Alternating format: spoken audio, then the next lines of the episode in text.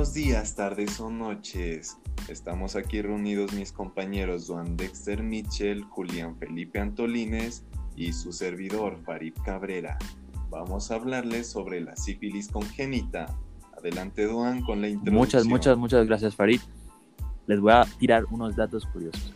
¿Sabían que en 1901 había un bacteriólogo alemán que se llamaba Paul Ehrlich que sintetizó uno de los primeros fármacos para la curación de las enfermedades infecciosas? Un man muy, muy, muy, muy inteligente. Y ese compuesto era del arsénico y el medicamento se llamaba el salvarsan, que por mucho tiempo se utilizó para el tratamiento de la sífilis. Y otro dato, en 1905 Schaurin y Hoffman descubrieron el agente etiológico de la enfermedad. ¿Quieres comentarles, Farid, cómo se llama? Por supuesto que sí, Duan. El agente etiológico de esta patología es la bacteria Treponema pallidum, la cual es transmitida por la madre al feto durante su desarrollo o al nacer. Esta bacteria tiene la capacidad de atravesar la barrera placentaria lo que causa que hasta la mitad de los fetos infectados puedan morir en el útero antes o poco después del parto. Continuado. Muchas gracias Farid. Yo les voy a decir cómo pudo llegar esa bacteria hasta esa madre. Las bacterias son muy, muy inteligentes. Y la sífilis normalmente se transmite por contacto sexual y seguidamente por el contagio vía transplacentaria, que es el tema específico para hoy, el congénito. Pero en las formas de contagio, el cual la madre pudo adquirir esta bacteria es por el contacto de la piel con secreción que generan chancros, que más tarde les voy a hablar en la clínica, que es una de las primeras etapas de la sífilis, por realizar sexo oral sin preservativo. Por favor, no intenten esto en casa. Y otras que luego les voy a comentar. Sigue, Farid, tú les puedes hablar un poco más. Eh, por supuesto. Eh, podemos hablar de el tratamiento. Eh, el tratamiento generalmente se trata pues con, de penicilina parenteral. Las mujeres embarazadas con estadios sifilíticos tempranos reciben una dosis de penicilina G benzatínica de 2.4 millones de unidades vía intramuscular.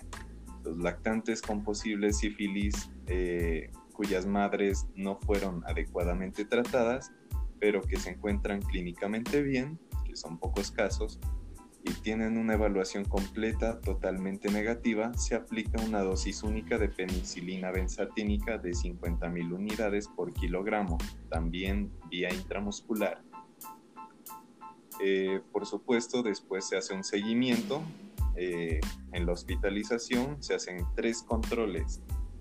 Eh, mediante los exámenes RPR, PDRL, eh, cada 3, 6 y 12 meses. Si en los 12 meses el paciente, el neonato, no presenta síntomas y sus títulos van disminuyendo poco a poco, se considera que el tratamiento ha sido efectivo. Muy, muy interesante, Farid. Eh, porque Julián no nos cuenta más o menos sobre la epidemiología. ¿Cuántos son esas cifras? Cuéntanos, Julián. Bien, en primer lugar, hay que tener en cuenta la situación epidemiológica mundial. Usualmente la sífilis en el embarazo provoca más de 300.000 muertes fetales y neonatales por año y expone aproximadamente a 215.000 niños a un mayor riesgo de muerte prematura. Datos que pues realmente son muy grandes. Ya más específicamente vamos a la situación en América y pues, en América Latina, que es donde están los países en donde hay mayor incidencia de esta sífilis eh, congénita. Hay que tener en cuenta que en América Latina y el Caribe la prevalencia en las embarazadas varía usualmente entre el 0,1 al 7% de un país a otro y se calcula que en los últimos años hubo 63.000 infecciones, de esas cuales 14.000 tuvieron un desenlace desfavorable podemos ver esos datos son muy altos. La, la OPS, la Organización Panamericana en Salud, ha propuesto una meta de eliminar la sífilis congénita como un problema de salud pública, llevando la incidencia de 0,5 casos o menos, incluidos los mortinatos en mil nacidos. Para lograr esas metas es necesario que detecten y traten más del 95 de las gestantes infectadas. Por eso más adelante también vamos a tener en cuenta toda esta prevención y la importancia de los eh, controles prenatales en las mujeres embarazadas, porque muchas mujeres pues a veces no saben que tienen esas enfermedades como tal. Eh, de ese caso hay que tener en cuenta pues más específicamente Colombia, que esa sífilis congénita y gestacional es de notificación obligatoria acá. Las cifras reportadas eh, se estipulan como tal en el sistema de vigilancia de salud pública, si vigila. Como es de esperar usualmente en Colombia, eh, son una de las más altas eh, de toda Latinoamérica y en el Caribe. Como un dato, en el 2011 Colombia reportó 2,9 casos de sífilis congénita por mil nacidos vivos, es decir, un valor que es aproximadamente seis veces mayor a la meta estipulada por la Organización Panamericana de Salud, como lo nombré anteriormente. Por eso, pues, en Colombia estamos liderando este ranking actualmente en el año 2020, porque aún no encontré el del 2021. Encontramos que estos casos han pasado de 0,91 a 1,11 casos en mil nacidos vivos. Del 2019 ha pasado del, al 1,3 a 6,6 casos en mil nacidos vivos. Realmente ha aumentado esta cifra como tal. Muchas Más adelante les comentaré acerca de esa prevención que hay que tener y que es de gran importancia.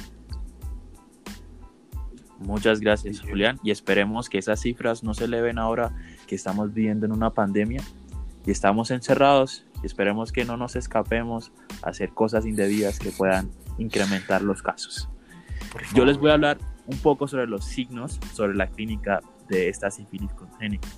Entonces tenemos unos signos tempranos que son normalmente unas lesiones cutáneas muy características y que cursan con linfadenopatías, hepatoesplenomegalia, vamos a notar en los fetos retraso del crecimiento antes y después de que nazcan, secreción nasal sanguinolenta, fisuras peribucales, meningitis, caroiditis, hidrocefalia, convulsiones, discapacidades intelectuales, osteocondritis y pseudoparálisis, también conocida como la atrofia de Parot del recién nacido.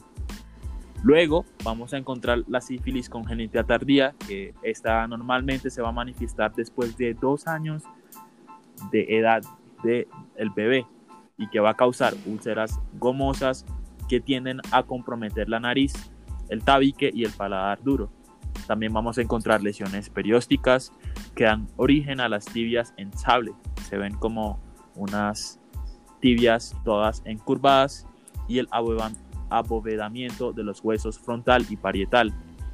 También va a ser una de las complicaciones de la sífilis congénita tardía, la neurosífilis, que normalmente puede ser asintomática. Y em, si sobrevive, aquí el bebé va a cursar o va a tener como secuelas lo que van a ser parecias y tabes.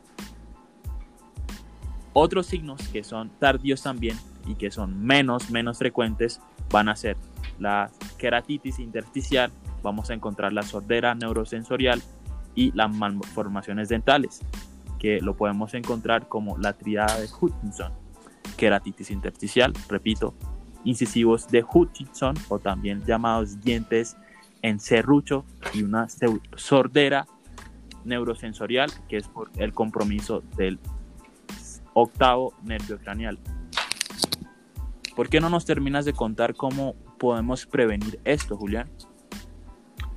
Bien, hay que tener en cuenta que pues esta intervención es colectiva, esto pues no es solo como tal de la madre gestante, sino también pues nosotros como personal de salud tenemos una gran responsabilidad en este ámbito, ya que como lo dije anteriormente, hay que tener muy en cuenta que esas madres gestantes pues vayan a los controles prenatales ya que pues este índice usualmente las madres no están yendo a esos controles y ahora por pandemia se ha visto disminuido pues por la exposición que pueden tener muchas mujeres por, por no, pues vuelvo y lo digo, valga la redundancia de esta exposición, no están yendo a los controles. De esa manera hay que tener en cuenta que hay que buscar activamente los contactos y los diagnósticos para así tener en cuenta todas las mujeres embarazadas que han sido diagnosticadas para sífilis. Y pues obviamente no hay que quedarnos ahí, sino que esas mismas mujeres embarazadas para, con sífilis hay que ser, tienen que ser evaluadas para otras enfermedades de transmisión sexual, como lo son VIH u otros así,